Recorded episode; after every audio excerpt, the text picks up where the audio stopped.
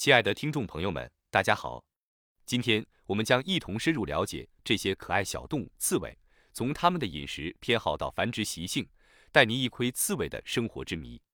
刺猬是一种杂食性动物，也是野生小哺乳动物的代表。它们在野外以无脊椎动物、小型脊椎动物、草类、水果和蔬菜等植物为食。从毛毛虫到瓢虫，再到小型甲壳虫、蜗牛、蟋蟀和蚯蚓，几乎所有的这些无脊椎动物都是刺猬的美味。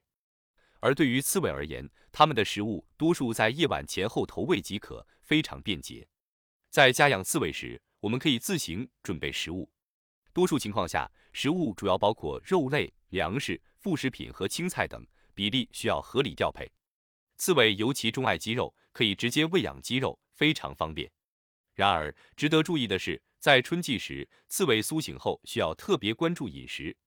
冬眠结束后，随着气温上升，刺猬会变得非常口渴，迫切地寻找水源。但切记，刺猬绝不能喂食牛奶，这可能导致它们的死亡。刺猬的生活还有一个重要任务，就是繁殖。